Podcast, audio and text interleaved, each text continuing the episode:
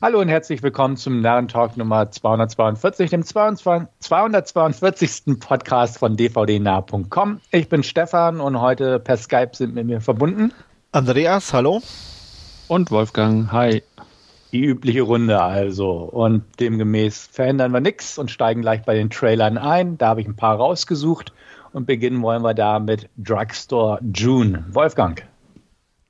Ähm, fand, fand ich einigermaßen ansprechend, muss ich sagen. Äh, ganz lustig, so ein bisschen diese völlig, äh, äh, ja, wie, wie sagt man es, die, die, die, dem äh, Leben eines normalen Lebens nicht mächtige Social Media äh, Influencerin oder möchte gern Influencerin, wie auch immer, die da in diesem Drugstore jobbt und überfallen wird und dann versucht, äh, das Ganze aufzuklären, ist wohl irgendwie aus keine Ahnung, weil, ein Haufen von, von US-Comedians drin sind, wohl irgendwie äh, da in dieser Klientel mal entstanden oder so als Film.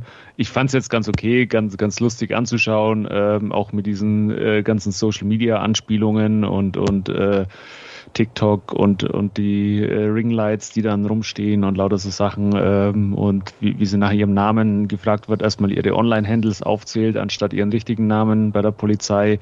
Ähm, ja, fand, fand ich ganz nett. Wenn der irgendwo mal läuft, würde ich mir den auch durchaus anschauen.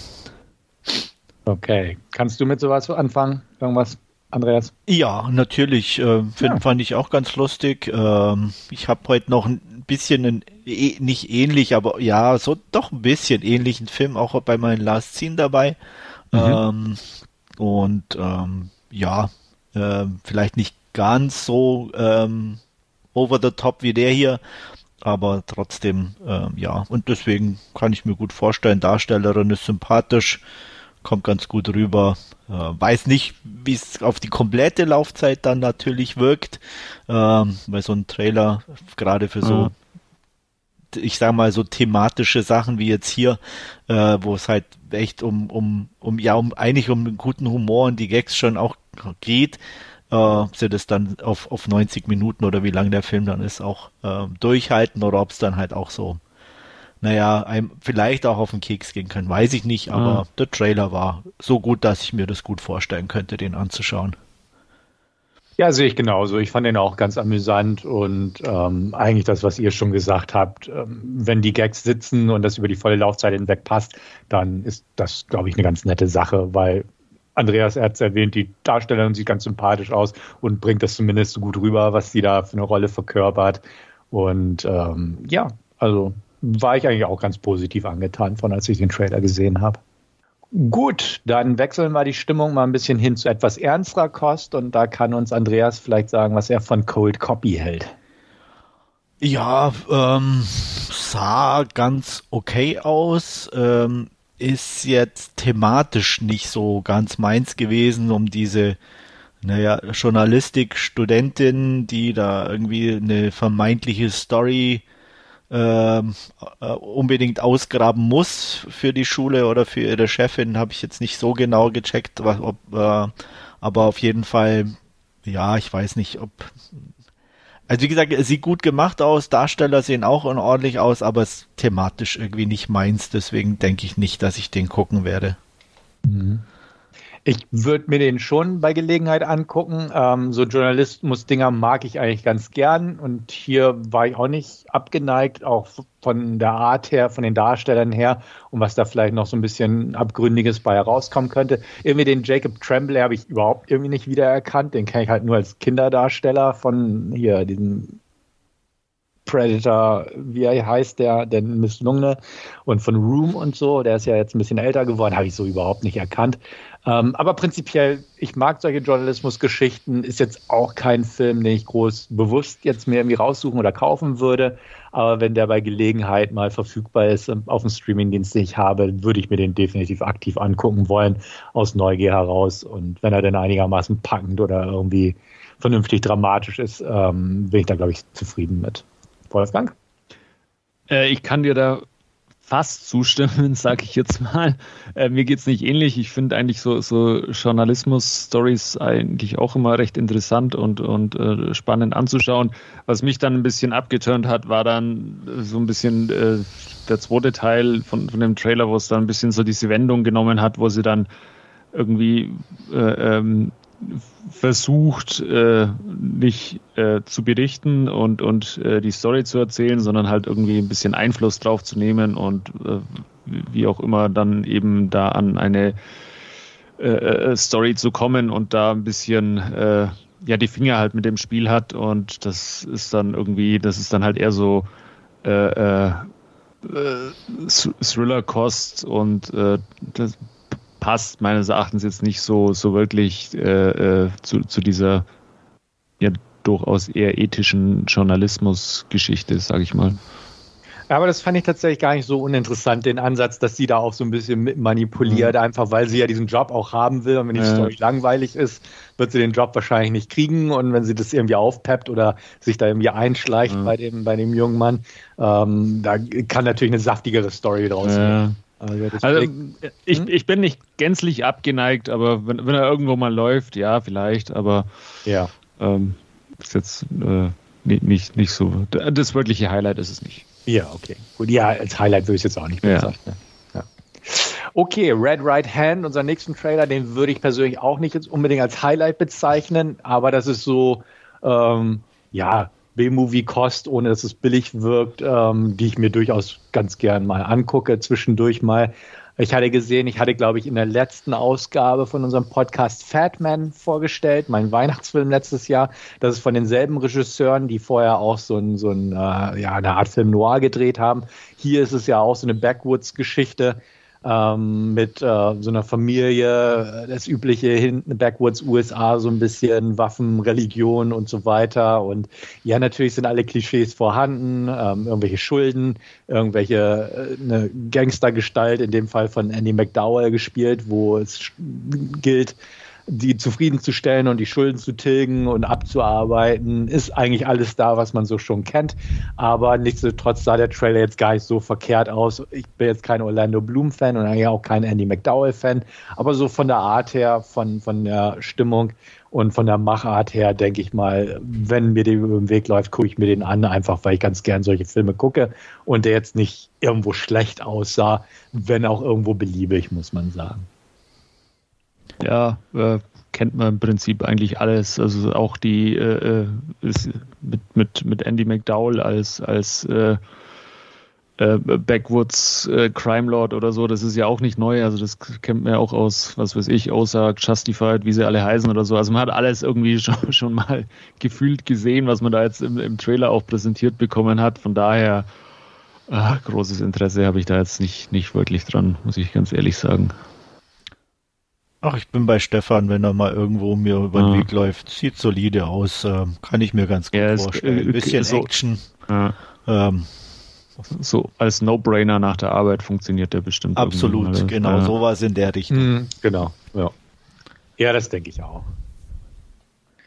Okay, gut, dann wieder einen kleinen Richtungswechsel oder Genrewechsel. Lola mit äh, Beckham Juniors Freundin und von und mit Beckham Juniors Freundin. Andreas. Ähm, ist nicht schon seine Frau, weil da Oder da auch Nicholas Peltz Beckham ja, ja auch irgendwie stimmt. stand. Stimmt, du hast recht. Du ne? hast recht. Ich bin da nicht so in der Society drin. Ja, ich auch nicht. Wie gesagt, mir, ich hatte ja nur, hatte nur, nur den Namen eben gelesen und ja, da stand ja, ne, ja. Beckham hinten im Bindestrich mit dran, Stimmt. deswegen Das kann auch einfach Marketing sein. Nein, ich glaube nicht. Aber nee, nee Andreas hat also. schon mit seinen Adlersaugen erspäht. Habe ich erspäht, ja. Ähm, ja, puh, keine Ahnung. Also ich ich finde nicht, dass sie jetzt wirklich eine gute Schauspielerin ist. Ähm, hat jetzt mich im Trailer auch nicht wirklich überzeugt.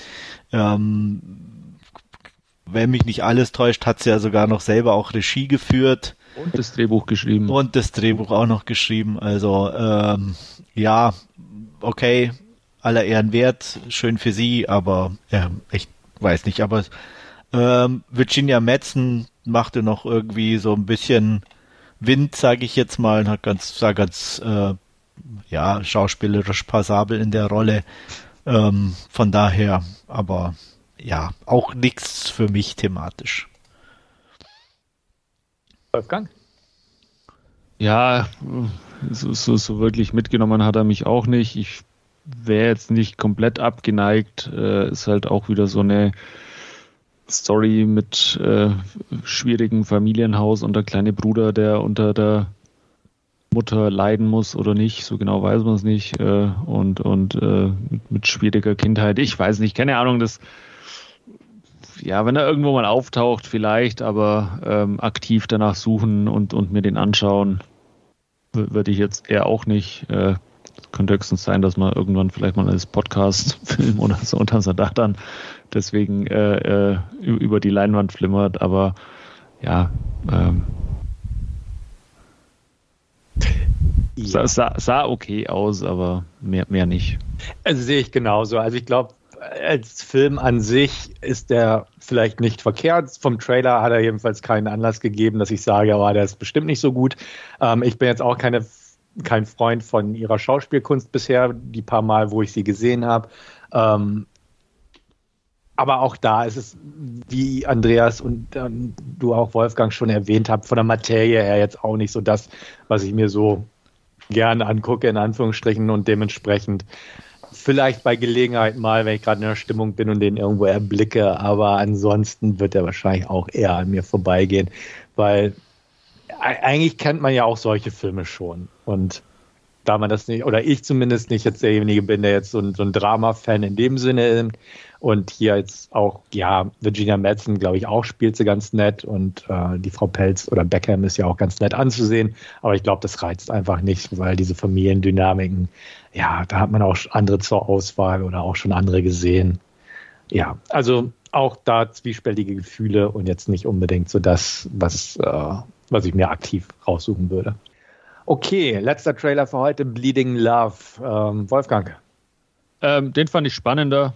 Ähm, der ist irgendwie ein, ein, Vater, der halt äh, die ja etwas äh, oder die Beziehung mit seiner erwachsenen Tochter wieder beleben möchte und die sich da auf den Roadtrip begehen und äh, ja äh, da ihre Familienprobleme dann wohl irgendwie verarbeiten, unter anderem dann ja auch mit mit äh, Alkohol- und Drogensucht, das da äh, ein bisschen ja auch im Trailer schon äh, ein Thema war, oder wo, wo, die, wo die mhm. Tochter dann eben eine Überdosis auch hatte oder was auch immer und sie das dem Vater halt auch vorwirft, weil er da, ja wohl auch dann oder er auch äh, diese Drogen- und, und Alkoholvergangenheit hatte und das könnte ganz äh, okay sein, das mal anzuschauen, ist halt auch, äh, wie wir es beim letzten Trailer schon hatten, eher so ein bisschen schwerer Tobak von, von, von der Story her, also äh, muss man halt auch ein bisschen in der Stimmung für sein, aber es sah jetzt von äh, äh, den Darstellern auch nicht, nicht schlecht aus. Ich glaube auch, äh,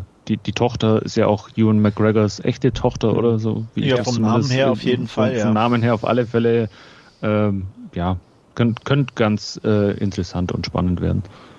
Ja, bin da auf jeden Fall bei dir. Ähm, ich glaube auch, also so wie ich es rausgesehen habe, dass äh, er sie zur Rehab-Stelle bringt oder zur, ah, okay. so habe ich es rausgefunden, weil sie halt die Überdosis hatte und äh, da deswegen dieser Roadtrip ist, so habe ich es jedenfalls verstanden. Mhm. Finde ich eigentlich auch ganz nett gemacht und auch so, dass es Vater und Tochter im echten Leben sind und ähm, vom, von der Stimmung des Trailers her, klar, es ist ein Drama, klar, ne, Vergangenheitsaufarbeitung und wieder ein bisschen zueinander finden, ist alles mit drin, kennt man eigentlich auch schon, aber so wie der Trailer eigentlich aufgebaut und gemacht war und so von den Performances her wirkte, fand ich das eigentlich ganz nett. Und dementsprechend würde ich den auch auf jeden Fall dem vorherigen vorziehen und ähm, den auch schon ein bisschen aktiver mir angucken, wenn der irgendwie auftauchen sollte, dass ich mir den mal raussuche. Ja, also eher wie Lola, aber jetzt auch nicht so was, ich unbedingt sehen möchte, muss ich ganz ehrlich sagen. Da tue ich mich immer ein bisschen schwer, so 90 Minuten Probleme zu wälzen und ähm, ach, keine Ahnung. Ähm, ja, die beiden spielen ordentlich, sieht gut aus vom Trailer her, aber ich glaube, ich muss den äh, den beiden nicht folgen. okay. Gut, alles klar. Dann haben wir unsere Trailer für heute durch und dann gucken wir mal, ob wir Wolfgang folgen mit irgendwelchen Filmempfehlungen, die er uns jetzt vorstellt. Ja, und ich habe mir ähm, etwas älteres mal wieder angesehen. Äh, zum 25, 25-jährigen Jubiläum Varsity Blues mit äh, James Vanderbeek in, in der Hauptrolle als äh, äh Quarterback in einer kleinen äh, äh, texanischen Gemeinde, wo ähm, Fußball noch vor Gott kommt und Football. Football. Football. nicht Fußball, ja, sorry. und ähm, ja, äh, wie es der Teufel eben so will, äh, ist der Star Quarterback verletzt sich bei einem der Spiele, der von Paul Walker gespielt wird und ähm, das ruft dann Jonathan Moxon auf den Plan, eben James Vanderbeeks Figur, der bis jetzt eigentlich immer nur auf der Ersatzbank saß und äh, nie zum Einsatz kam. Und jetzt aber die letzten Footballspiele der Saison absolvieren muss. Und äh, ja, wie alle überraschend äh, feststellen, ist äh, auch äh, Mox, wie er genannt wird, äh, gar nicht untalentiert im Footballspiel und äh, gewinnt durchaus äh, ja, das ein oder andere Spiel. Und ähm, gerät da aber durchaus auch mit seinem Coach äh, äh, aneinander, dem Coach Bud Kilmer, der von John Voight gespielt wird, der schon seit 30 Jahren äh, das Highschool-Team äh, coacht und äh, da auch durchaus erfolgreich ist, schon etliche Meisterschaften geholt hat und der eigentlich alles dafür tun möchte, ähm, die nächste Meisterschaft zu holen und da eben ja äh, zum einen mit Mox und, und letztendlich dann auch mit dem Rest des Footballteams äh, ein bisschen auf Konfrontationskurs äh, gerät, äh, weil eben äh, äh, Bud Kilmer durchaus auch fragwürdige Methoden hat, um seine Ziele zu erreichen und äh, ja, Mox eigentlich zwar gerne Fußball spielt, äh, nicht Fußball, Football, ich weiß gar nicht, wie ich die ganze Zeit wie auf, auf Fußball komme. Ähm, und ähm, ja, äh, da eben dann äh, die beiden äh, äh, ein, ein kleines Machtspiel in der Footballkabine austragen. Das Ganze ist dann gepaart eben mit, äh, mit diesem Kleinstadt- und, und Highschool-Flair. Ähm, wo dann äh, äh, nach den Footballspielen am, am Freitagabend dann auch immer die, die Partys steigen und äh, ja, äh, man durch die Straßen zieht, unter anderem auch mal äh, äh, den, den örtlichen Polizisten der Polizeicruiser geklaut wird, äh, mit dem man dann die Spritztour durch die Stadt macht und äh, als sich der Polizeichef drüber beschwert äh, und, und das ganze Bud Kilmer mitbekommt, er nur suffisant fragt, ob äh, seine Jungs irgendwie zu viel für sie sind. Und nachdem Football ja so wichtig ist, äh, passiert auch nichts weiter. Und der Polizeichef muss sich eingestehen, nee, nee, passt schon alles, alles gut. Und ja. Ähm, ich mag den irgendwie. Ich hatte den vor 25 Jahren schon gesehen. Das war eine meiner ersten DVDs, die ich im, im Regal stehen hatte, äh, oder eine Import-DVD. Und ich habe mir jetzt nach 25 Jahren ist er jetzt von, von Paramount eben zum Jubiläum auch nochmal auf 4K veröffentlicht worden. Die habe ich mir jetzt geholt, äh, habe hab mir den nochmal angeschaut und muss gestehen, er funktioniert auch nach wie vor. Das Thema ist irgendwie einfach zeitlos. Äh, die Darsteller sind ähm, solide in ihren Rollen. James Vanderbeek macht seine Sache gut. Wie gesagt, Paul Walker äh, äh, ist auch mit von der Partie, der eben den verletzten Quarterback spielt. Gibt dann noch eine ganze Reihe an, an anderen bekannten Namen, die dabei sind, so wie Scott Kahn und Amy Smart oder Ellie Larter, ähm, denen alle die, die ganz große Karriere jetzt auch nicht geblüht hat, aber die man zumindest irgendwie kennt, die da in, ja, in, in frühen Rollen eben zu sehen sind. Und das Spannende oder das Schöne an Varsity Blues ist eigentlich, dass er halt nicht so in diese klassischen äh, Highschool-Football-Klischees gerät, äh, wo halt äh, der Quarterback zwangsläufig äh, irgendein Jerk ist und ähm, ja, die, die äh, äh, Head-Cheerleaderin auch dann irgendwie eine, eine Bitch ist, sondern der behandelt seine Charaktere irgendwie ein bisschen nuancierter äh, sieht man allein schon an, an Mox, der eigentlich ja ähm, viel oder dem es viel wichtiger ist, äh, sein Stipendium an irgendeiner Elite-Universität zu bekommen, wie, wie jetzt hier Football zu spielen und äh, auch bei, bei der Cheerleaderin, die von, von Ellie Later gespielt wird, die halt ja, ähm, sich zwar auch ähm, mit äh, äh, an, an so, sofort an, an den neuen Quarterback heranmacht, aber das halt eigentlich auch mehr oder weniger als, als ähm, Weg sieht, diesem Kleinstadt-Mief zu entfliehen und nicht irgendwie aus, aus böser Absicht irgendwie ähm, hier sich, äh, äh, äh, sich ihm an, anbietet und äh, das fand, fand ich eigentlich ganz, äh, ganz okay immer und wie gesagt, funktioniert auch nach wie vor.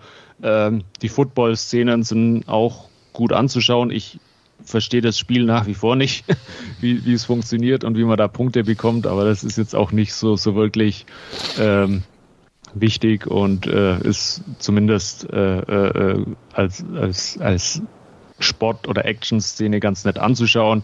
Ähm, ich hatte jetzt auch nach 25 Jahren wieder meinen Spaß äh, und, und finde den nach wie vor okay und äh, ja, wird den durchaus mit, mit soliden 7 von 10 Punkten oder Sternen bewerten.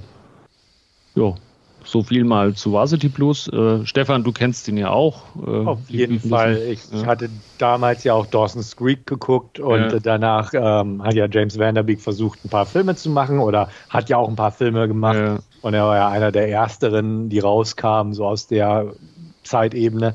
Und ähm, unabhängig davon, ich bin jetzt kein großer James Vanderbeek-Fan, aber ich mochte Varsity Blues auch schon immer ganz gern. Ich bin auch jemand, der Football nicht wirklich durchschaut. Also klar, grob ja, aber nicht im Detail und auch bin ich definitiv keiner, der sich irgendwie den Super Bowl angucken möchte oder sowas, weil das reizt mich gar nicht, aber auch mhm. normales Fußball nicht, davon mal abgesehen. Ähm, nichtsdestotrotz war so die Blues fand ich immer ganz unterhaltsam, ist ein netter Football-Film, gibt es ja auch einige von, so wie äh, Friday Night Lights und so. Aber das ist halt, wie du auch schon erwähnst, ist nicht so dieses typische, sondern hat so ein paar kleinere Nuancen drin, die ganz nett sind. Die mhm. Darsteller mhm. sind sympathisch, man erkennt immer ein paar Gesichter wieder. Damals waren sie noch nicht so bekannt, aber ähm, ich habe den lange nicht mehr gesehen, würde mir den aber auch tatsächlich nochmal angucken. Und ähm, wie gesagt, habe den ganz nett in Erinnerung. Kein Überfliegerfilm, aber ja. ein netter Zeitvertreib. Ja. Und ich weiß gar nicht, ob Andreas den überhaupt jemals gesehen hat. Nein, hat er nicht. Ja. Ah, hat auch Ach, keine, äh. kein Interesse dran. Ah.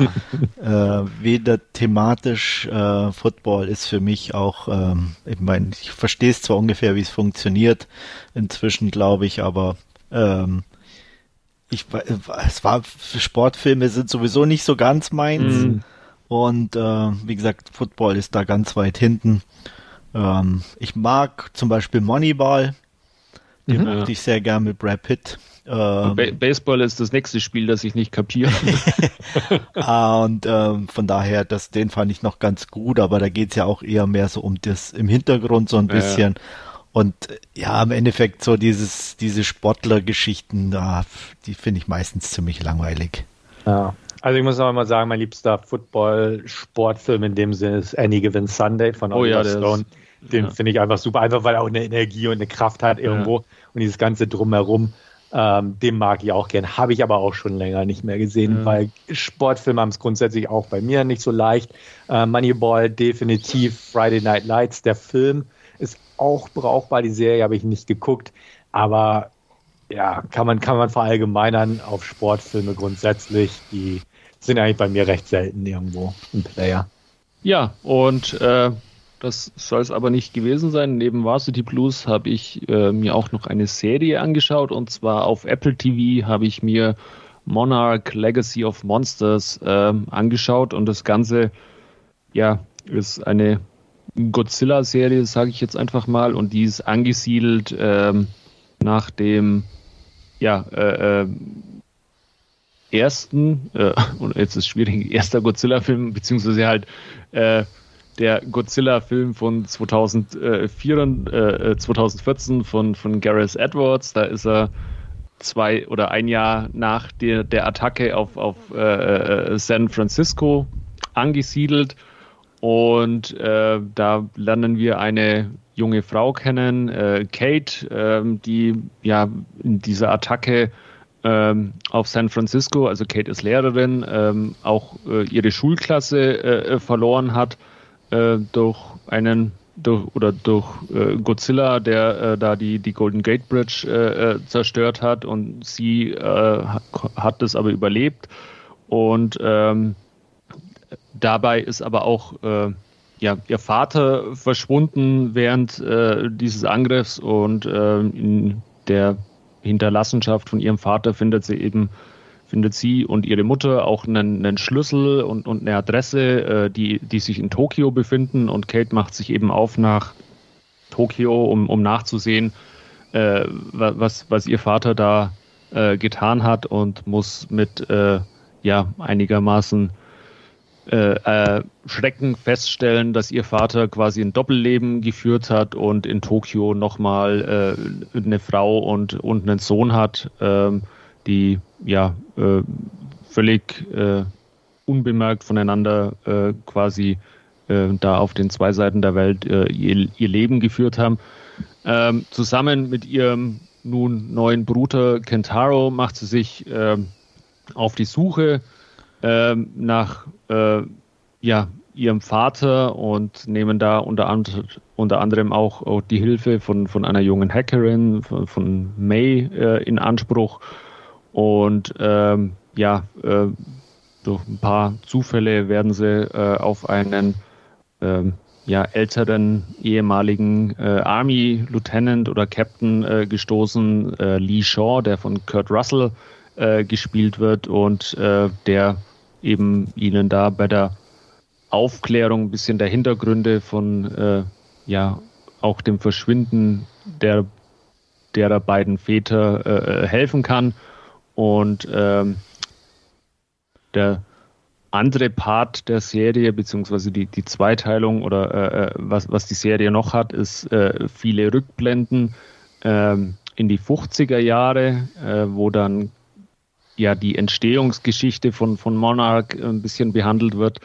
Und da haben wir einen jungen Army Lieutenant dann, äh, eben auch wieder Lee Shaw, ähm, der von Kurt Russells Sohn Wyatt Russell dann in dieser Zeitebene gespielt wird und äh, der ja von seinen Vorgesetzten abgestellt wird, eine junge japanische Wissenschaftlerin äh, äh, zu begleiten, die ja sich auf die Suche nach äh, oder auf der Suche nach äh, besonderen Ereignissen ist und da eben auch äh, auf einen anderen Wissenschaftler, Bill Renda, stößt. Ähm, und äh, die drei machen sich dann eben in den 50er Jahren dran, eben äh, diese äh, ungewöhnlichen, seltsamen, teilweise radioaktiven Ereignisse zu ergründen und zu erforschen, woraus dann früher oder später äh, äh, Monarch entsteht. Und der dritte dieser Wissenschaftler ist eben ein junger Bill Randa, den man dann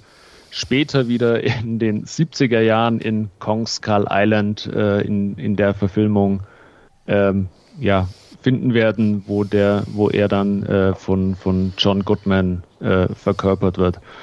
Ja, das Ganze ist äh, ganz interessant, wie ich fand. Ähm, es ist durchaus auch äh, mit der ein oder anderen Monster-Action versehen. Das ist jetzt nicht übertrieben, aber es gibt durchaus äh, so die ein oder andere schöne äh, äh, große Action oder nicht Action-Sequenz, aber schönes Auftauchen von, von, von äh, Godzilla oder anderen Titanen, die ähm, ja da die Welt dann mehr oder weniger in, in Schutt und Asche legen. Äh, das ist ganz toll und äh, äh, spannend eingefangen. Wie gesagt, äh, wir haben diese beiden Zeitebenen, die äh, in der Serie behandelt werden. Die funktionieren auch durch die Verknüpfung von, von Lee Shaw ganz gut. Ähm, das Schöne ist, ist, dass eben auch die beiden Russells mit Kurt als alten Lee Shaw und, und Wyatt Russell als jungen Lee Shaw ganz, ganz gut funktionieren. Das ist ein ganz nettes Gimmick in der Serie. Und ähm, ja, ist spannend anzuschauen. Vielleicht hätte man es ein, zwei Folgen einkürzen können. Es sind ein paar Füller dabei, aber vermutlich sind diese Füller halt auch drin, um unter Umständen auf irgendwelche später angedachten Ereignisse zu verweisen. Wer weiß. Ähm, ich weiß auch gar nicht, ob es eine zweite Staffel geben wird. Bin ich mal gar nicht sicher. Ähm, aber ich fand jetzt die erste Staffel äh, war unterhaltsam, gut anzuschauen.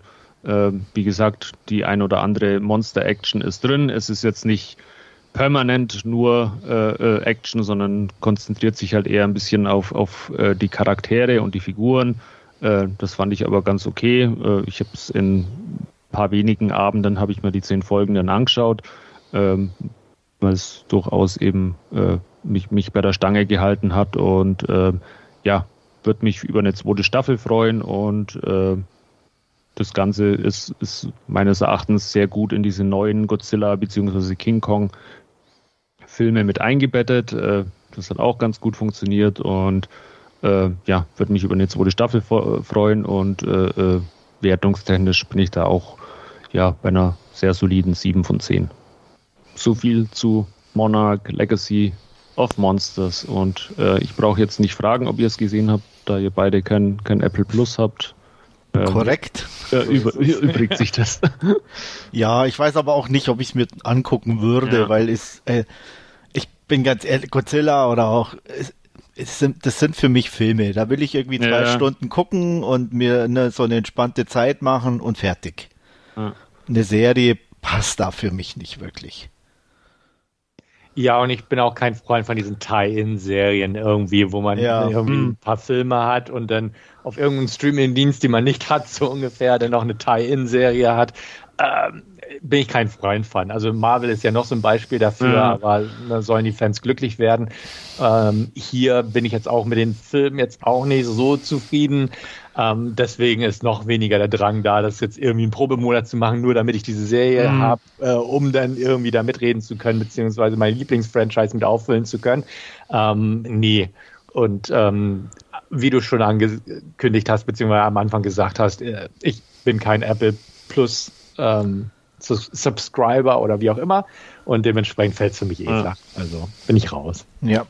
Gut, dann soll es das von meiner Seite gewesen sein.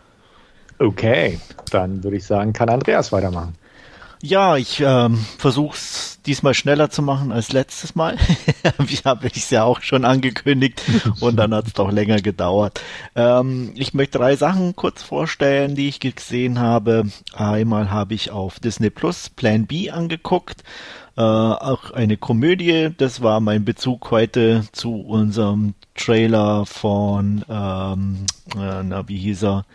Äh, Drugstore June. Ähm, mhm. Hier geht's ähm, auch um ein Mädchen, äh, Sunny und ihre beste Freundin Lupe. Die beiden sind sehr unterschiedlich. Lupe ist so ein bisschen so ein hippes mexikanisches Girl, äh, während äh, Sunny, ähm, ich würde mal sagen, indischen Hintergrund hat.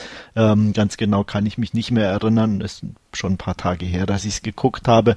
Auf jeden Fall ähm, sind sie äh, beste Freundinnen und ähm, leben in einer überwiegend ja, weißen Gegend, auch an einer weißen Highschool mit ähm, in einer sehr konservativen Kleinstadt. Ähm, Sunnys Mutter ist auch ähm, völlig ähm, darauf erpicht, dass ihre Tochter möglichst gut ist äh, in der Schule und äh, auch keine Ablenkungen hat. Und ähm, ja, auf jeden Fall ist sie halt ähm, ein bisschen schüchtern und ähm, auch ihre sexuellen Wünsche ähm, versucht sie ein bisschen zu unterdrücken und ähm, den Erwartungen ihrer Mutter gerecht zu werden. Und äh, eines Tages ähm, passiert dann doch, dass sie auf einer Party, naja, eher aus Frust äh, sehr kurzen, nichtssagenden Sex hat. Und äh, auf jeden Fall besteht die Gefahr, dass sie schwanger ist und sie macht sich dann zusammen mit Lupe äh, auf zum nächsten äh, Apotheke, um da die Pille danach zu holen. Ähm, Problem ist, dass der Apotheker ebenfalls äh, indischer Herkunft ist und äh, ihn einfach die Pille verweigert. Ähm, daraufhin versuchen sie eine Alternative zu finden, eben einen Plan B. Und äh, der besteht eben darin, dass sie sich auf den Weg zu der nächsten Planned Parenthood Einrichtung machen, die diese Pillen auch verteilen. Das hat aber eine dreistündige Fahrt äh, auf sich und deswegen müssen sie das Auto äh, der Mutter sich ausleihen, die nicht äh, da ist und äh, ja, äh, Lupe hat auch noch vor, äh, ihren Crush zu treffen. Äh, äh, die eine Band, die zwischendurch in einer Stelle auftritt, die, wo sie ungefähr ein bisschen vorbeikommen. Und das Ganze führt, führt natürlich zu einigen Verwicklungen und Problemen. Ähm, ja, das Ganze ist unglaublich sympathisch gemacht. Die beiden Hauptdarstellerinnen sind richtig gut und äh, denen kann man auch wirklich auf ihrer Reise gut zugucken. Ähm, ist jetzt nichts, was ähm, einem länger haften bleibt, meiner Meinung nach. Aber ähm, ja, wer Spaß an so leichteren Komödien hat, die trotzdem ein bisschen Tiefgang mitbringen und äh, auch einen ich sage jetzt mal, angenehmen Sinn für Humor hat, ohne zu sehr in die Schenkelklopferrichtung zu gehen oder auch irgendwie äh, auf Kosten von anderen zu gehen. Der ist hier gut aufgehoben. Und ähm, Plan B hat mir insgesamt auch einfach von der Machart her gut gefallen. Die Musik ist angenehm. Ähm, also von daher kann ich den tatsächlich empfehlen. Ähm, und äh, ja, ähm, Disney Plus kann man den sich angucken. Er ist, glaube ich, ursprünglich auf Hulu erschienen, äh, nachdem ja Hulu inzwischen auch bei Disney Plus gelandet ist. Äh, kann man sich Plan B da angucken. Ich würde eine, ja, eine 7 von 10 oder eine 3,5 von 5 vergeben und kann tatsächlich äh, in guten Gewissens empfehlen. Interesse, Wolfgang. Ähm, ja, klingt ganz äh, spannend und interessant, wie du schon gesagt hast, so äh, Komödie mit ein bisschen Tiefgang oder so. Ähm, könnte ich mir durchaus vorstellen, habe ich mir jetzt mal unterstrichen auf meinem Blatt Papier und, und werde ich dann bei Disney Plus mal auf meine Leihliste packen. Oder Solange du Disney Plus noch hast, ne? Ja, Disney Plus habe ich, hab ich ja noch äh, mo momentan. Das ist, ist, ist dann der nächste, der zur Disposition steht nach Netflix. Ja, okay. Stefan? Ähm, ich kann mich erinnern, dass ich mal den Trailer gesehen habe, jetzt ja. wo du davon berichtet hast. Und da hatte ich den, glaube ich, recht sympathisch in Erinnerung. Ähm, ja, hab kein Disney Plus. Ähm, Von daher mit Disney Plus, vielleicht kann man den mal überreden, aber äh, wer weiß. Prinzipiell ja, klingt's nett und ich würde es mir angucken. Hätte ich Disney Plus, sagen wir es mal so rum. Aber vielleicht wird Disney Plus ja tatsächlich nächsten Monat eine Option für dich, weil wenn das stimmt, was geschrieben wird, soll Hulu darin aufgehen und auch mhm.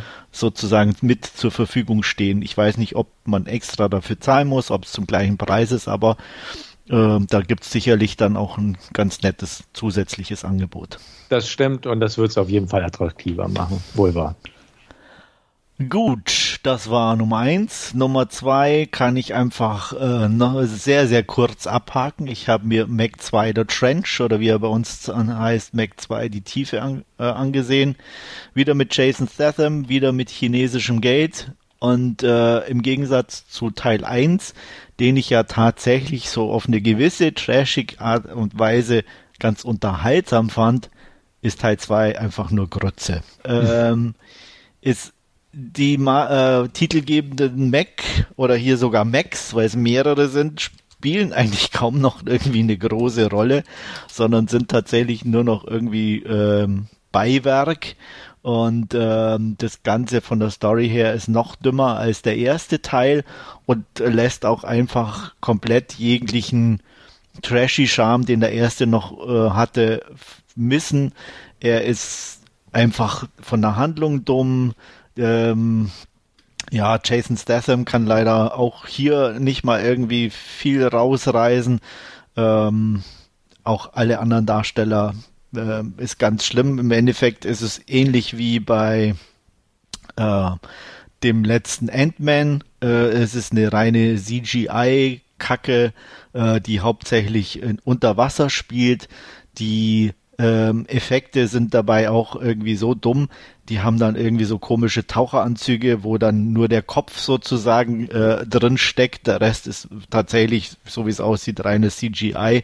Und äh, die haben dann so ein komisches Glas vor den Augen, äh, das dann das anscheinend irgendwie unterstützen soll, aber es sieht halt einfach nur strunzdumm aus.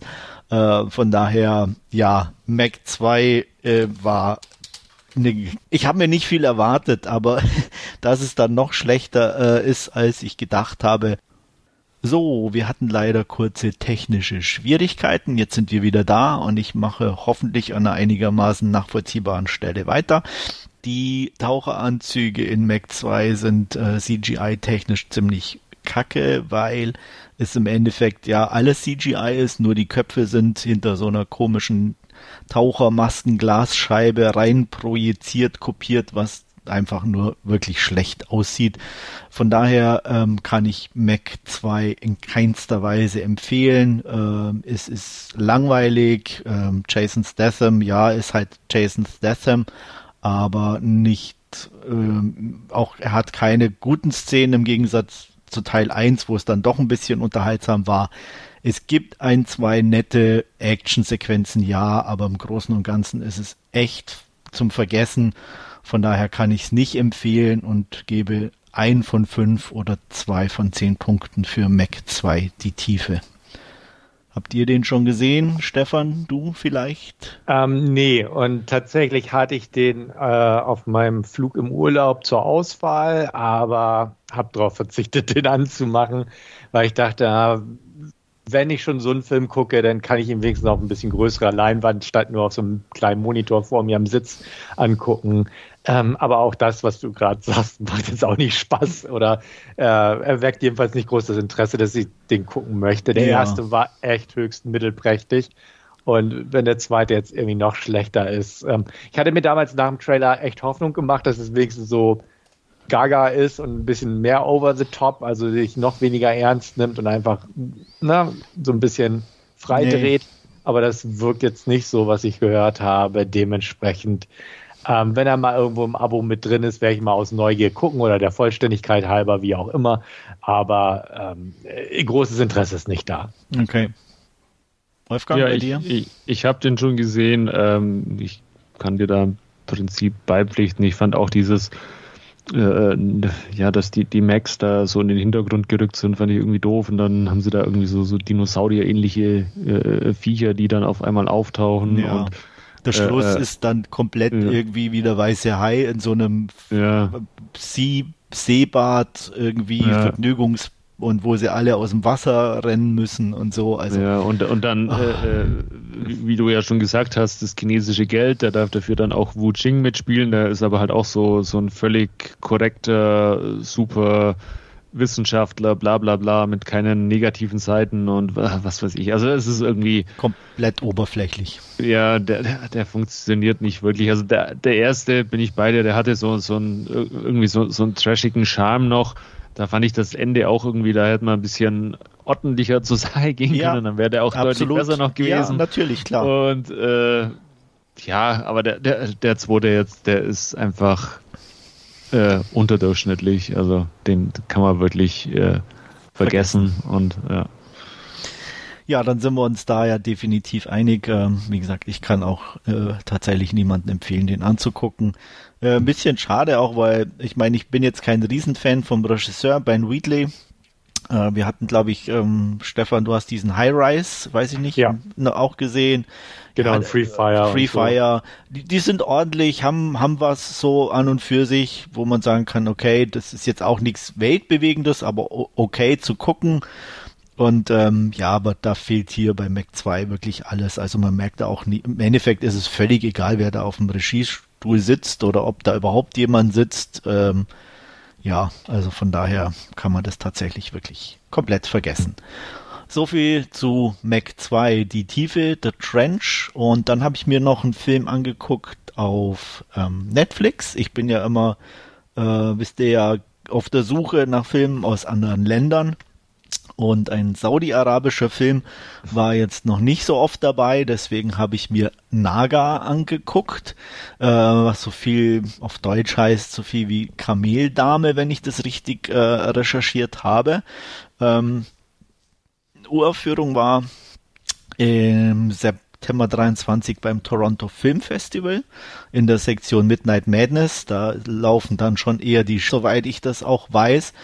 Und ähm, Naga ist ja nicht wirklich komplett schräg, aber in, für mich war es sehr interessant, weil A, wie gesagt, eine völlig andere Kultur, auch keine kaum Filmerfahrung mit dem Land. Und ähm, es geht um äh, ja um Sarah oder Sarah muss man ja fast sagen, ähm, damit es nicht zu englisch klingt, aber Sarah ähm, hat einen sehr konservativen und strengen Vater, der ihr genau vorschreibt, wann sie wo wie hin darf. Und ähm, sie äh, trotzt ihm eine Einkaufstour ab, äh, dass sie in die Stadt gehen darf. Äh, es wird eine genaue Zeit ausgemacht, an der sie zu einer, an einer bestimmten Stelle sein muss, keine Minute früher, keine Minute später. Und er wird sie dort abholen. Und eigentlich hat Sarah äh, nur gute Absichten, aber sie hat einen äh, heimlichen Crush, den sie trifft und mit dem sie dann auch äh, ja ähm, sozusagen, der sie zu einer geheimnisvollen Party einlädt und äh, sie lässt sich überreden und begleitet ihn. Und wie es oft so ist, äh, es geht einiges schief. Ähm, das Ganze nimmt einen sehr strangen Verlauf. Ich möchte da gar nicht zu viel verraten. Ähm, es ist äh, sehr toll aufgenommen eigentlich und für die, Be ich weiß jetzt das Budget nicht, aber ähm, ich denke nicht, dass die sehr viel Budget zur Verfügung hatten. Ähm, es ist toll aufgenommen, es ist eine interessante äh, Location, ähm, ganz interessant einfach, äh, wie alles so läuft und ähm, es ist auf der anderen Seite aber auch natürlich nicht ganz einfach, ähm, weil also man, ich tue mich zumindestens da immer schwer, wenn man, oder bei so Filmen, wo man dann merkt halt einfach, ja, dass nicht jeder gleich behandelt wird, sage ich jetzt mal, und äh, dass der ja auch tatsächlich so ist. Und ähm, da wird's dann schon ein bisschen schwierig. Ähm, muss man hier, glaube ich, dann auch ein bisschen, es im Ansatz schon ein Genrefilm ist, auch irgendwo äh, bisschen im Hintergrund lassen. Ähm, das Ganze nimmt dann halt wirklich schon komische Wendungen. Ähm, auf der Party selber, aber auch in der Wüste, durch die sie fahren, um zur Party zu gelangen. Es gibt ein, ja, wie soll ich das sagen? Es hat schon fast zwischendurch einen, einen Creature-Feature-Charakter, weil eine trächtige und blutrünstige Kameldame, nach der das Ganze benannt ist, äh, ein bisschen Probleme hat und äh, ja auf Rache sind, im Gro Groben, wenn man es so nennen will, und das Ganze dann schon zu, ja, sehr skurrilen, aber auch irgendwie schon faszinierenden und auch spannenden äh, Begebenheiten äh, führt. Und äh, ich hatte definitiv mehr Spaß, als ich erwartet hatte. Und äh, er ist nicht perfekt, der Film, also das kann man wirklich nicht sagen. Ähm, aber ich fühlte mich echt gut unterhalten und war auch gleichzeitig fasziniert. Und äh, wer sowas mag oder da Interesse dran hat, äh, dem kann ich Naga äh, auf Netflix definitiv empfehlen.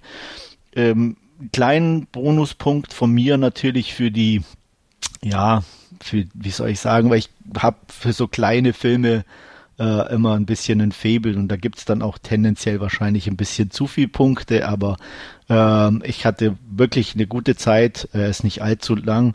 Ähm, ja, obwohl doch, ich glaube 110 oder so ist er auch, aber äh, die, die, die Zeit verging relativ äh, gut und ähm, ich, äh, von daher gebe ich eine 7 von 10 oder eine dreieinhalb von 5 für Naga aus Saudi-Arabien. Ich denke mal nicht, dass bei euch da großes Interesse ist, oder? Nee, vielleicht ein bisschen Neugier, aber großes Interesse jetzt nicht wirklich. Ja, habe ich mir schon gedacht. Ähm, ja. Von daher, vielleicht mal gucken und ähm, ja. Ja, mir, mir es ähnlich. Also ein bisschen neugierig, aber ja. Bei, bei, mir ist ja mit Netflix jetzt dann Sowieso, ja, du Schicht, kannst Schicht, nicht gucken, genau. raus. Ja. Nee. Also, nee, aber Naga, wie gesagt, ähm, war, fand ich echt interessant. Okay. Gut, dann bist du durch, nehme ich an. Ich bin dann soweit fertig mit meinem Gesehenen. Alles klar. Urlaubstechnisch habe ich jetzt nicht allzu viel gesehen in letzter Zeit, aber ich habe mir gestern noch schnell einen Film angeguckt, den ich mir tatsächlich auch gekauft habe. Der Titel, der deutsche Titel, muss man sagen, ist Strange Dreams. Der Originaltitel Come True.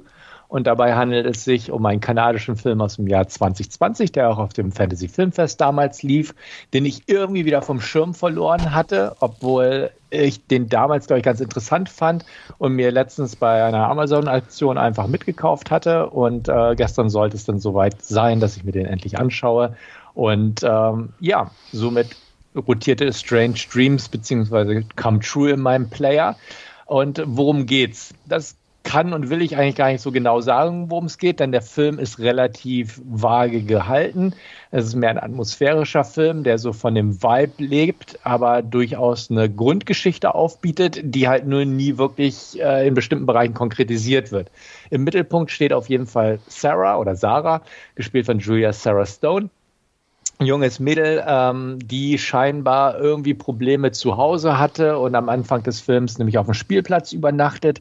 Sie schleicht sich dann in ihr Elternhaus zurück oder wo scheinbar auch nur die Mutter wohnt, duscht dort, hat noch ihr Zimmer dort und haut aber auch schnell wieder ab, bevor die Mutter wieder zu Hause ist. Sie geht noch zur Schule ignoriert die Anrufe ihrer Mutter, hat eine gute Freundin, bei der sie aber auch mal übernachten kann und ähnliches und äh, versucht sich irgendwie so durchzuschlagen.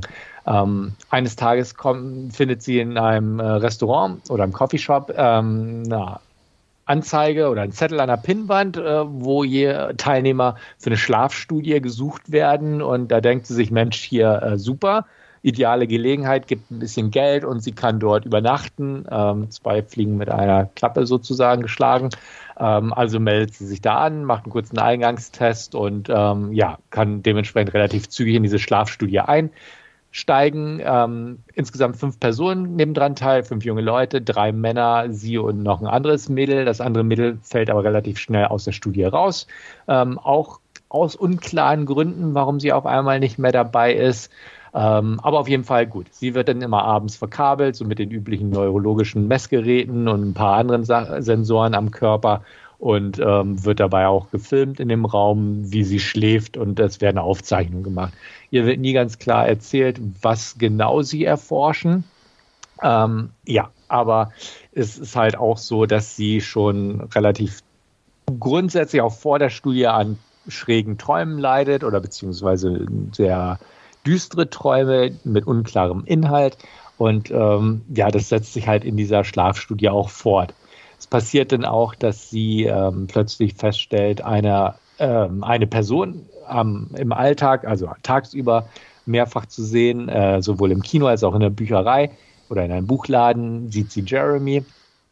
Und ähm, ja, ist halt so ein bisschen verfolgt er mich, was, was soll das und so und hat dann auch noch so die Erfahrung, dass er plötzlich als einer der Forschenden in der Schlafstudie auftaucht und äh, zusätzlich mit dieser ganzen schrägen Geschichte mit den Träumen und die ganzen Merkwürdigkeiten, die so ein bisschen um sie herum stattfinden, ähm, ist sie dann natürlich ein bisschen, äh, ja, äh, veräng nicht verängstigt, aber ne, ein bisschen freaked out, kann man sagen, und äh, stellt ihn so zur Rede und tatsächlich, äh, zuerst sagt er, naja, ich darf ihr nicht verraten, worum es geht in der Studie. Es will halt die Studie beeinflussen und ähnliches. Aber sie bedrängt ihn insoweit und sagt, sie bricht ihm sonst ab, ähm, dass er ihr doch verrät, worum es geht. Und zwar geht es darum, dass sie versuchen oder es auch einigermaßen hinkriegen, Träume zu visualisieren. Sprich, durch die Signale, die dort ähm, empfangen werden durch die Studie, ähm, können sie es in Echtzeit schaffen, bestimmte Images aus den Träumen zu generieren am Computer. Und ähm, das sind halt jetzt keine gestochen scharfen Images, aber trotzdem bestimmte Sachen, die dort äh, zum Tage kommen. Und ähm, ja, es passiert so, so einiges Unheimliches, ähm, was sich so ein bisschen auch auf die Realität auswirkt, wobei aber nicht ganz klar ist, ob das jetzt echtes Unheimliches ist oder einfach durch die Einwirkung auf den Kopf äh, sich auf die Psyche ausgewirkt haben und somit quasi in den Alltag rüberfließen. Ähm, so viel einfach zum Inhalt. Ähm, der Film an sich spielt halt mit dieser ganz eigenwilligen Stimmung, dass das viel einfach vage ist, dass sich Sachen erst im Nachhinein so ein bisschen zusammensetzen. Es ist eine surreale Stimmung. Ähm, Die Albträume sind nicht auf Schockeffekte gesetzt, sondern sehr atmosphärisch, sehr düster, eigentlich, eigentlich so eine Art Kamerafahrt, meistens durch irgendwie Korridore oder Landschaften, aber auch sehr dunkel gehalten und ähm, hat halt so ein paar merkwürdige Gestalten, so eine Schattengestalten, die da drin sind. Und ähm, ich will eigentlich gar nicht so sehr äh, verraten, worum es in diesem Film geht, zumal, wie gesagt, es wird auch nicht übermäßig konkretisiert. Nichtsdestotrotz ähm, gibt es Entwicklungen natürlich. Ähm, ich habe ja schon erwähnt, ist so ein bisschen, ist die Grenze zwischen Realität und Fantasie aufgelöst oder ist es doch alles real und nichts Hirngespinstiges dabei? Ähm, ist es ein reiner Horrorfilm in dem Sinne oder ist es mehr so ein Psychodrama, Psychothriller? Das Ganze läuft halt so vor sich hin. Ähm, ist nicht auf Schockeffekte aus und auch kein klassischer Horrorfilm, ähm, auch wie sich das Ganze entwickelt. Es entwickelt sich sehr ruhig und ähm, ja, sehr auf Stimmung und Musik bedacht. Also der Score, also die Musik spielt eine wichtige Rolle. Es ist halt so ein bisschen äh, Ambient Score, ein bisschen Synthesizer Score, der spielt da mit rein und einfach Atmosphäre bilden das Ganze. Hat ein paar beklemmende Momente, ein paar creepy Momente und ein paar einfach unheimliche Momente. Und es gefiel mir eigentlich alles relativ gut. Es lebt auch viel von der Hauptdarstellerin Julia Sarah Stone, die ich vorher nicht kenne, die sehr ja, petit, sage ich mal, von der Statur ist, so sehr klein, sehr schmächtig irgendwo, also sehr, sehr zerbrechlich kann man auch sagen. Ähm, gefiel mir super gut in der Hauptrolle, macht ihre Sache prima, weil sie natürlich auch sehr verunsichert ist durch die ganzen Sachen, nicht weiß, was mit ihr geschieht und ähnliches. Ähm, die anderen Darsteller, ja, sind, sind alle völlig in Ordnung, aber spielen wirklich nur Nebenfiguren. Ähm, das Ganze ist einfach so sie und dann der Jeremy, die dann versuchen, ähm, ihr zu helfen, ähm, als sie merken, dass es sie doch sehr irgendwie mitnimmt und versuchen auch natürlich der Sache Herr zu werden, was sie da eventuell entfesselt haben, entweder auf psychologischer Ebene oder auf Horrorebene. Ähm, der Film ist halt ein sehr stimmiger Indie. Es ist, man kann fast sagen, ein stimmiger kanadischer Indie, weil so viele solche Filme dieser Art kommen halt irgendwie aus Kanada, sei es durch Brandon Cronenberg oder ähnliches, hat halt so diesen irgendwie kanadischen Vibe, muss man sagen, der mir aber auch ganz gut gefällt. Ähm, hat ein paar coole Ideen, hat ein paar coole Bilder, ähm, paar coole atmosphärische Momente, definitiv und passt irgendwie ganz gut. Ist aber definitiv auch nicht was für jedermann. Ist halt was für Indie-Fans und für Fans, die nicht unbedingt eine klare, vordefinierte Handlung brauchen, die sich auch so ein bisschen darauf einlassen können. Hat ein Ende, ähm, über das sich diskutieren lässt, was viele aber ab, naja, abtören könnte, so vom Ende her, das aber, aber irgendwo schon ich will nicht sagen Sinn ergibt, aber doch funktioniert im Kontext, will ich mal sagen. Aber ich glaube, einige werden auch sagen, oh, so ein Ende. Ähm, ich kann nicht sagen, ob es mir wirklich gut gefallen hat oder nicht. Es, es war völlig okay für mich, aber ich kann sehen, dass manche es ganz cool finden und manche es einfach scheiße finden, wie der Film endet. Ähm, ich habe da nicht so die Meinung zu, denn ich betrachte den Film irgendwo im Ganzen und dadurch hat er mich äh, so von der Reise auf die er mich mitgenommen hat, ganz gut abholen können und ich konnte mich da so ein bisschen mittreiben lassen. Wie gesagt, es ist kein klassischer Horrorfilm, es ist mehr so ein atmosphärischer Film und ähm, dafür hat er sehr gut funktioniert bei mir. Come True, äh, beziehungsweise auf Deutsch in Anführungsstrichen Strange Dreams, bekommt von mir eine 7 von 10. Ich kann den empfehlen für Leute, die solche Filme mögen, hat so ein bisschen so, so einen atmosphärischen ich will nicht sagen, ähm, ja, Silent Hill Vibe manchmal, aber diese düsteren Traumwelten oder ihre Träume, die auch ein bisschen visualisiert werden, ähm, die haben halt so diesen Vibe wie quasi die Silent Hill Spiele oder so, äh, einfach von, von den Umgebungen her, von dem Düsteren her und sowas. Das ist eigentlich ganz nett gemacht. Ähm, ja, und mir gefielen, wie gesagt, die Darsteller und so die Art der Inszenierung. Ähm, man muss sagen, der Film ist von Anthony Scott Burns, den ich vorher auch nicht kannte. Ähm, der hat sein Regiedebüt vorher abgeliefert. Das war ähm, ein Film namens Our House, glaube ich. Ähm, ja, Our House habe ich gerade gesehen aus dem Jahr 2018, habe ich nie gesehen. Der hat auch ein Segment von, den, von der L Holidays Anthology gedreht, die habe ich aber auch noch nie gesehen. Dementsprechend war Come True so meine erste Begegnung mit Anthony Scott Burns. Und äh, anhand der Credits konnte ich sehen, dass er sowohl Regie geführt hat, als auch das Drehbuch geschrieben hat, als auch für die Musik mitverantwortlich war. Er war der Kameramann und der Editor, also quasi so eine Kompaktgeschichte von ihm. Ähm, als ein einer der Produzenten ist Vincenzo Natali dabei, den man von Cube oder Splice oder so kennt, auch ein kanadischer Filmemacher. Und dementsprechend sage ich mal, so dieser kanadische Vibe ist definitiv da vorhanden. Ähm, Andreas kann ich ihn auf jeden Fall äh, empfehlen, auch wenn er ihn vielleicht nicht mag, aber er wird ihn vielleicht interessant finden, wenn er ihn nicht vielleicht sogar schon gesehen hat, weil ich weiß ja, du guckst ja auch nach Filmen, die auf dem Filmfest liefen und versuchst sie mal ab und an nachzuholen, aber ich bin mir nicht sicher, ob du den jemals gesehen hast. Ich kann ihn empfehlen. Andreas, ja, Wolfgang äh, eher nicht so, obwohl er, wie gesagt, kein reiner Horrorfilm ist. Wie sieht es bei euch so von eurer Meinung her aus? Interesse oder doch nicht? Ja, also ich habe hab noch nicht gesehen, wie du richtig erkannt hast. Ähm, okay. Interesse ist definitiv da, wenn er auf dem Fantasy Filmfest lief. Äh, wie du schon sagst, ähm, versuche ich da immer mal den einen oder anderen nachzuholen. Ähm, weiß aber oder denk mal, dass er noch auf keinem Streamingdienst, glaube ich, irgendwo ist. Ich bekomme es gerade angezeigt, er ist zumindest bei Prime zum Line dabei, aber noch okay. nicht im Abo mit drin. Ja. Ähm, mal gucken. Also wenn er mal für 99 Cent vielleicht auftaucht, dann sicherlich oder dann auch bei Prime direkt. Ähm, einen höheren Betrag weiß ich nicht. Da müsste ich mal mhm. wahrscheinlich schon richtig Laune drauf haben, den zu gucken. Ja. Genau, und, also ähm, das sehe ich auch so, da kannst du ruhig mal zugreifen. Er ist ja schon, wie gesagt, ein bisschen älter. Ich glaube, seit 2021 ist er auch schon in Deutschland verfügt, also rausgekommen, damals auf DVD und Blu-ray. Also könnte es sein, dass er mal wieder irgendwie bei Prime mit auftaucht. Wolfgang, aber ich habe dich unterbrochen. Ja, äh, ich wollte nur sagen, hast du richtig erkannt, äh, für, für mich eher nicht. okay, ja. ja.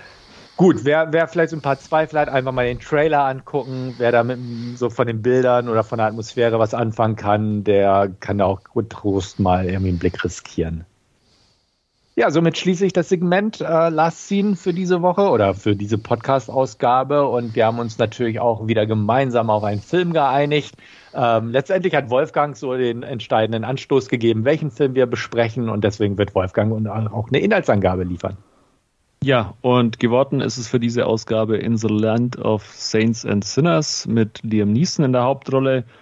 Und ja, wir begeben uns äh, in das Irland des Jahres 1974 äh, zurück. Äh, Dorian und ihre drei Kumpanen äh, sind ja oder arbeiten für die IAA und äh, möchten oder verüben einen Anschlag in Belfast auf einen Pub, der aber durchaus daneben läuft, weil ähm, nämlich äh, bei dem Anschlag auch äh, äh drei kleine Kinder und, und deren Mutter äh, getötet wird. Daraufhin müssen die vier oder fliehen die vier äh, aufs irische Land und suchen sich da ausgerechnet äh, das Städtchen aus, in dem auch Finbar Murphy ja, wohnt und was sein Zuhause ist und äh, Finbar Murphy, äh, gespielt von Liam Neeson, ist seines Zeichens ein ja, äh, Auftragskiller, der für einen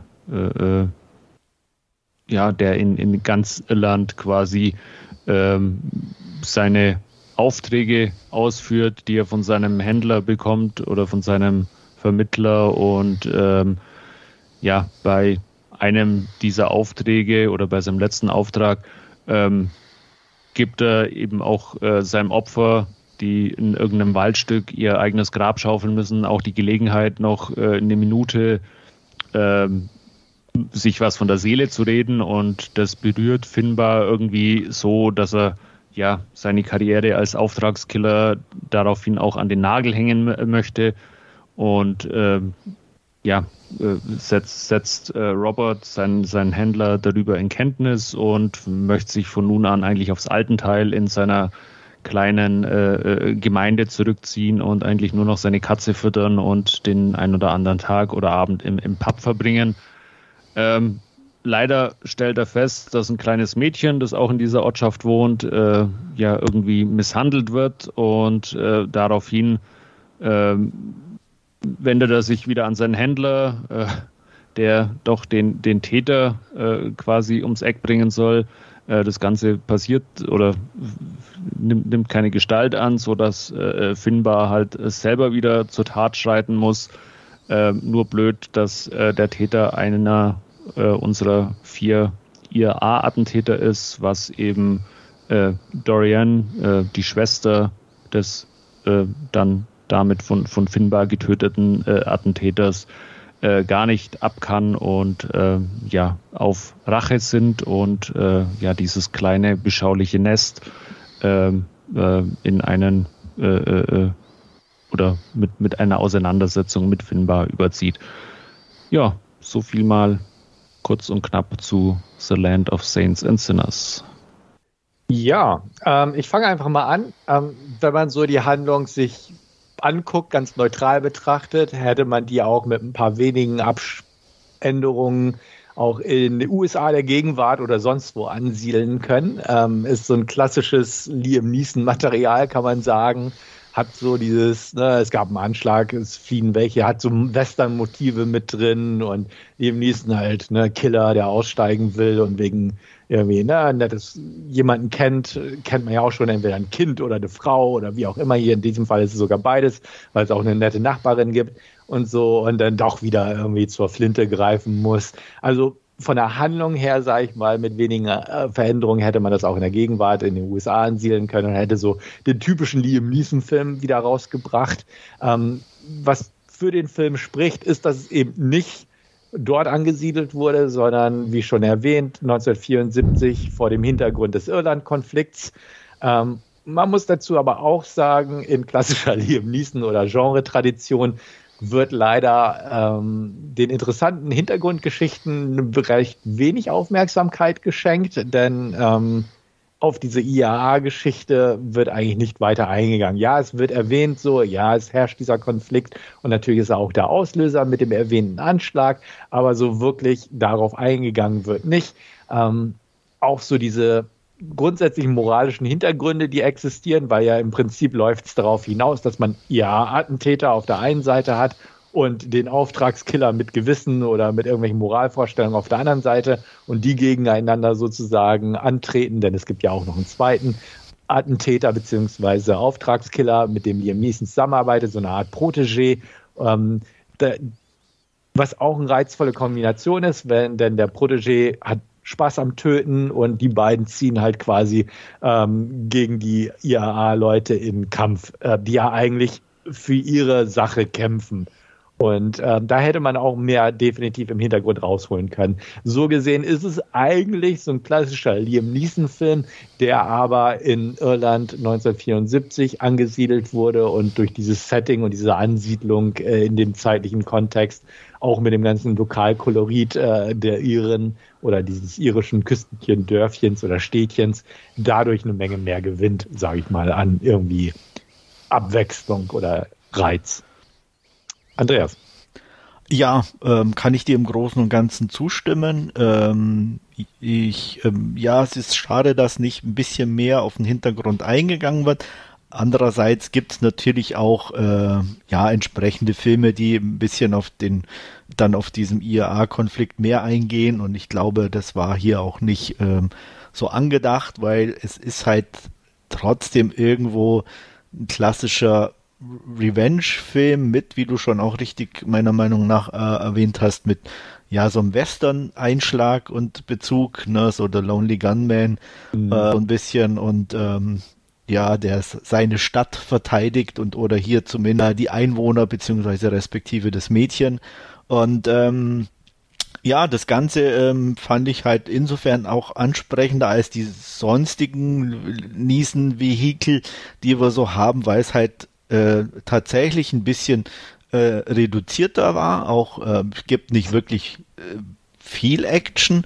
Äh, ähm, es ist nicht primär so auf dieses jetzt kommt äh, Liam und haut drauf äh, äh, ähm, aus, sondern ja, es ist halt schon auch so sein, die, die, die, dieser Versuch, sich zurückzuziehen und ein, eigentlich in Ruhe seinen Lebensabend zu genießen, die Geschäfte auch an seinen ja, jungen Protégé äh, mehr oder weniger abzutreten.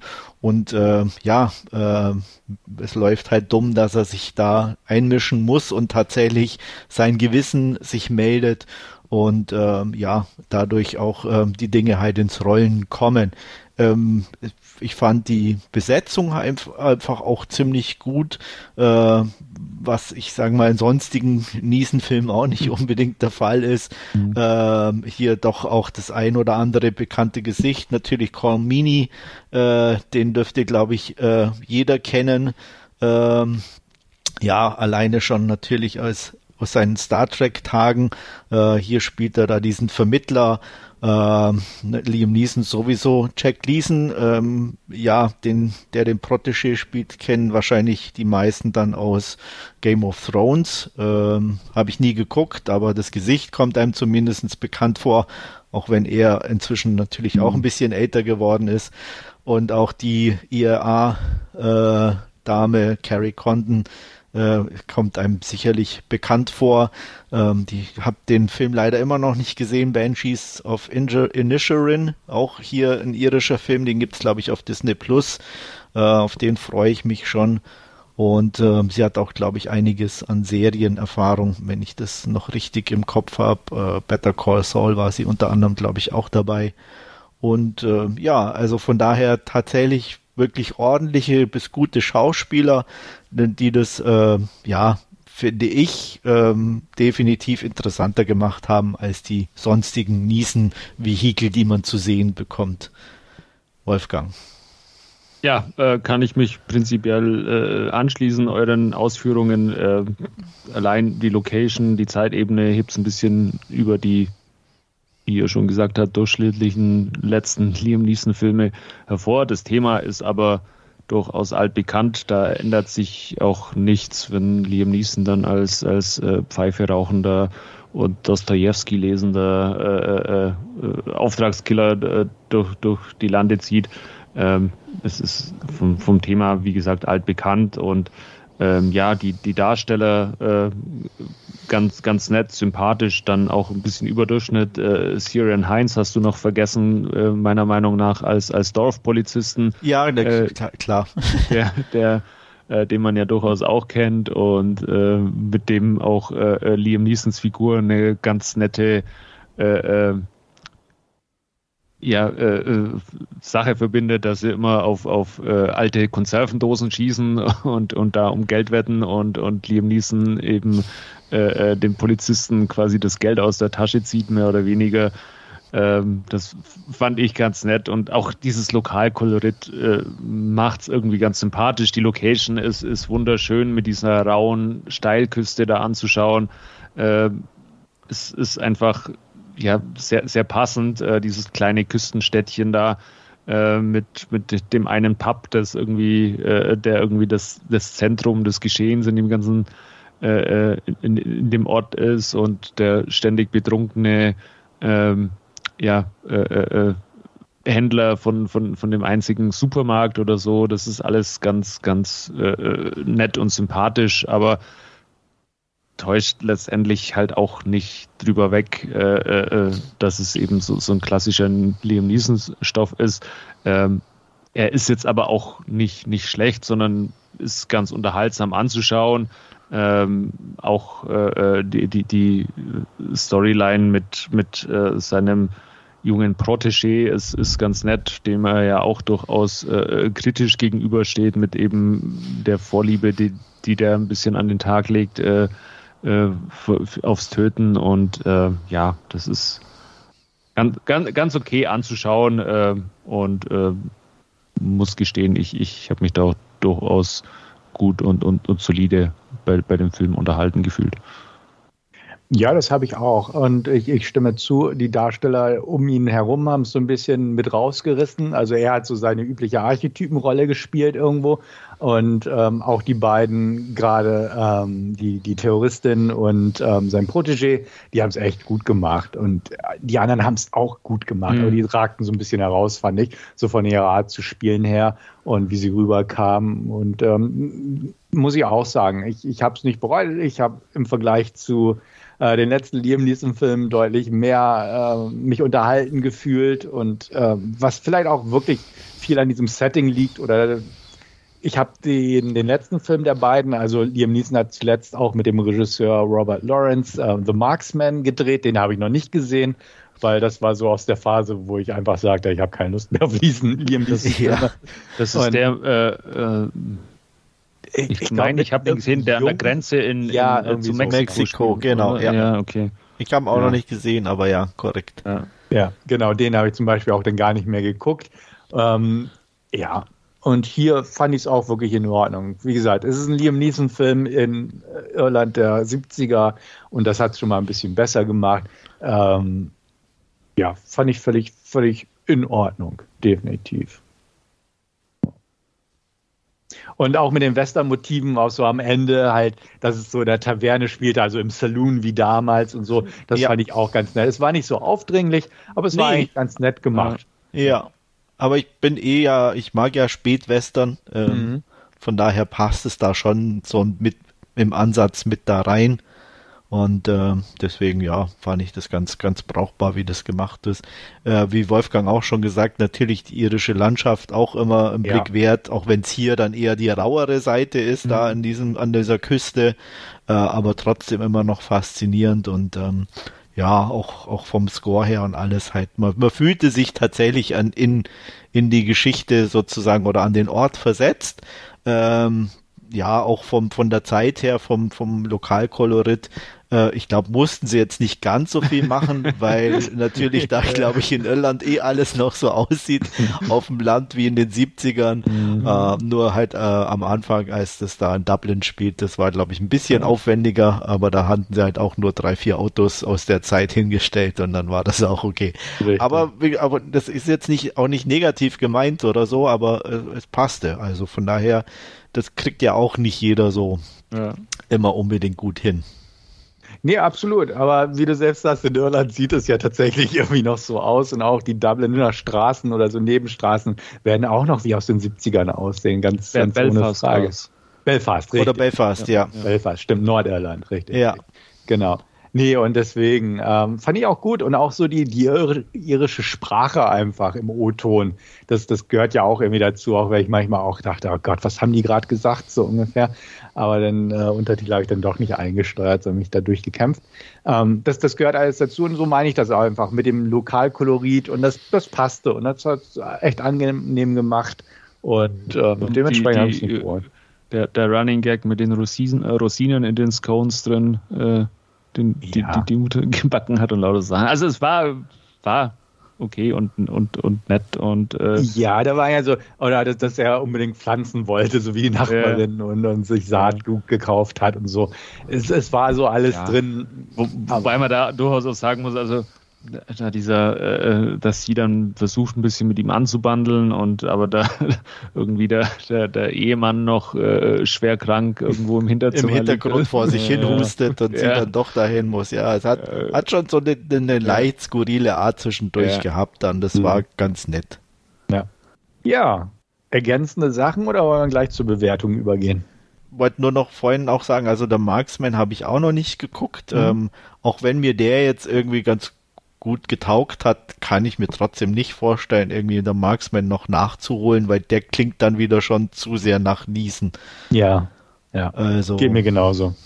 Absolut. Und von daher, ähm, ja. Ansonsten, ich weiß, der Regisseur hat ja auch noch ein paar Sachen gemacht, die ich ein paar davon, glaube ich, auch gesehen habe, aber auch nichts, wo mega herausragend war. Also von daher passt, glaube ich, äh, hier Saints and Sinners ganz gut in sein restliches Portfolio. Ja. Ja, ist ja auch, du hast ihn gerade erwähnt, den deutschen Titel, Saints and Sinners. Ja. Äh, während der Originaltitel ja noch ein Tick länger ist. Genau, in the Land of Saints and Sinners. Ja, ja. ja ich habe es nur abgekürzt. Ich habe nicht den deutschen Titel verwendet. okay. Und, und äh, was man vielleicht noch ergänzend sagen kann, der Regisseur Robert Lawrence ist äh, ein langjähriger Produzent von, von äh, diversen Clint Eastwood-Filmen. Ja. Okay. Naja, gut, okay. Was, was gibt ihr diesem Liam Neeson Film denn? Ja, ich habe lange überlegt. Also ähm, für, für, für, für eine 7 war es mir dann doch ein bisschen zu niesenmäßig trotzdem mhm. noch, aber so eine gute 6 würde ich tatsächlich zücken von 10 oder ja, doch tatsächlich. Oder ja. 3 von 5. Ich gebe ja. auch eine gute, solide 6. Kann ich mich anschließen.